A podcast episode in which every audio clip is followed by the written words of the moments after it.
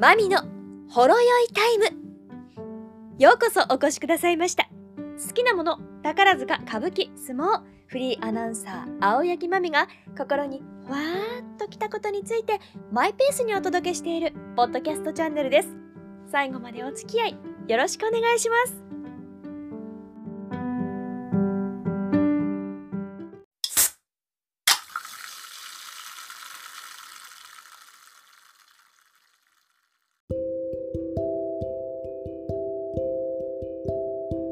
大阪に春を連れてきてくれた大相撲3月場所。春場所。3年ぶりの観客を入れての開催となりました。熱戦が繰り広げられて横綱途中休場ではありましたが最後の最後の最後まで盛り上がりました。いやー。ただいまですね結びの一番も終わって全ての結果が出て1時間ぐらいなんですが私喉がヒリヒリしております。いやもう最後ね絶叫してしまったんですよね。いやそれぐらいに誰もが見守りどうなると思いうわーって思った優勝決定となったのではないでしょうか。えー、と言いますのも今回は高安がずっとかつて大関でした現在は平幕の高安関がずっとトップ争いをしてきたんですね。ところがところがですよいっぱいした後ここで大丈夫かと思ったら負けてしまったんですね。いややはり優勝が見えてきたというところでのプレッシャーというのは常にあるものなんだなと思わされましたね。結局ですね今回は2敗同士で若隆景高安が並び3敗で琴ノ若が追いかけるという展開になりました。ということはこれ15日千秋楽。本日日曜日の結果次第では若隆景も高安も負けてでも琴ノ若が勝っていたら3敗同士での優勝決定戦巴戦ということもあり得る。そんな状況で迎えた千秋楽だったんですね。果たして琴ノ若はやはり体も硬くなっていたんでしょうか。負けてしまいました。そしてでは高安どうだ？うん昨日の負けた時から気持ちの切り替えが追いついていなかったのか。なんとも悔しい負け方をしてしまいましたね。さあここで高安が3敗となりましたので高安が優勝するには若隆景が負けて優勝決定戦となって勝つしかないという状況となりました。高安取り組みを早く終えましたので支度部屋に戻って優勝決定戦がある場合に備えた。さあ今度若隆景。若隆景は結びの一番となりました。通常ですと結びの一番というのは横綱同士横綱がいるならば、ま、横綱が今回は不在ですから大関同士で、えー、終わりという考え方だったんですけれどもやはりここは大相撲お客様があってのことですし優勝がかかってくるというところもありますので若隆景が大関正代と結びの一番となったんですね。ですので高安としては自分の取り組みが終わった後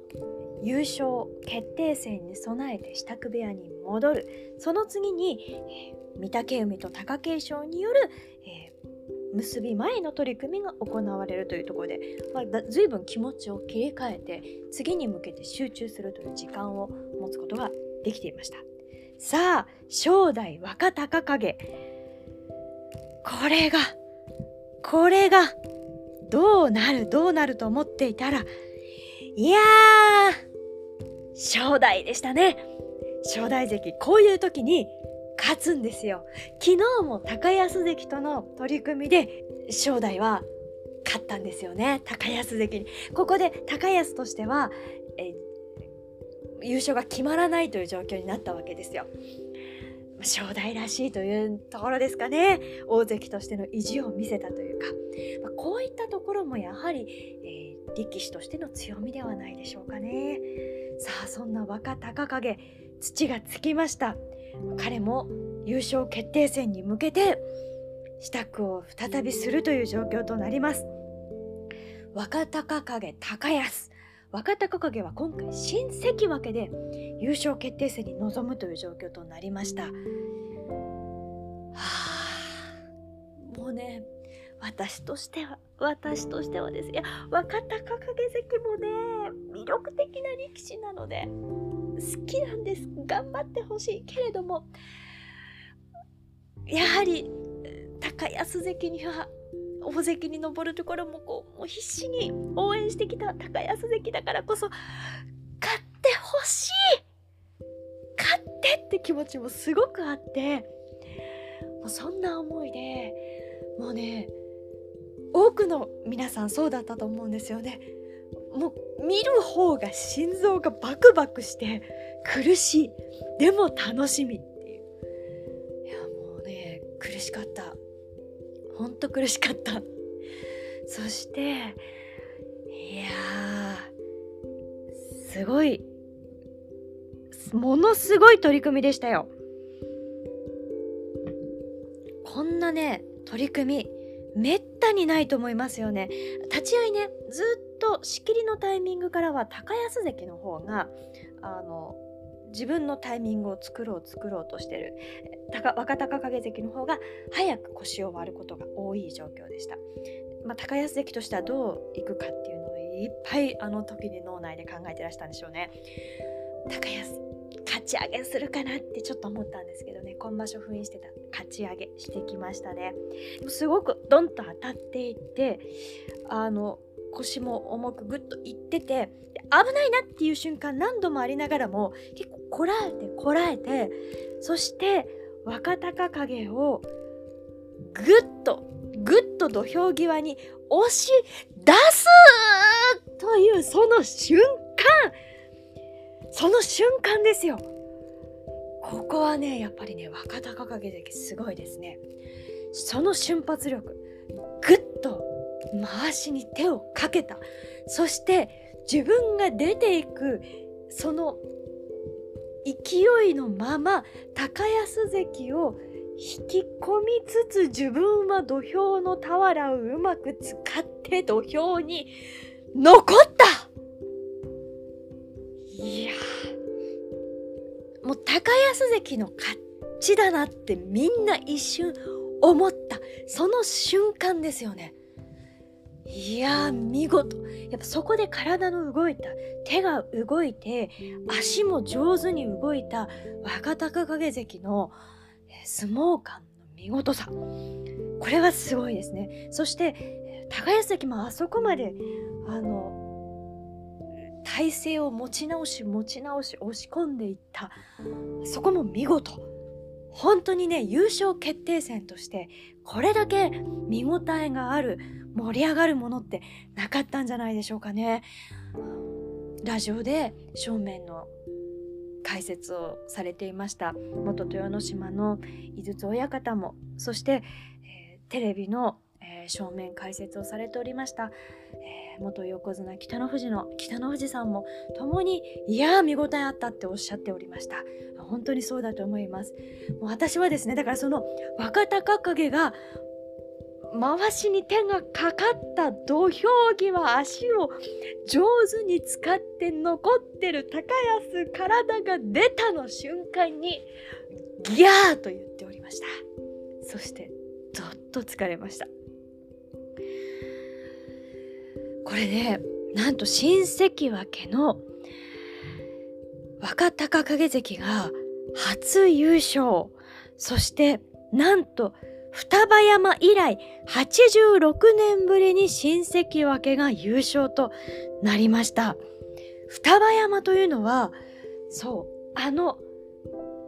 横綱白鵬間垣親方もそれを超えることができませんでした69連勝というその大記録を持っている名横綱相撲の神様です。双葉山が敗れた時には双葉山敗れる双葉山敗れるととにかく実況としてもそれしか出てこないぐらいの、えー、そんな、えー、存在でした白鵬は63連勝いったんですけれども64勝目でならずだったんですよね。ですのでこの69連勝は誰もまだ破ることができていない記録です。ですからその新関脇としては双葉山以来の初優勝を成し遂げた若隆景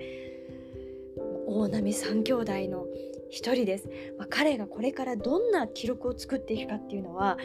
令和におけるすごい伝説の始まりかもしれない。3月場所荒れる春場所とも言われておりますが、まあね、相撲ファンとしてもこんなことってあるのかと思うそんな3月場所そしてその締めくくりの千秋楽の優勝決定戦でした。若隆景関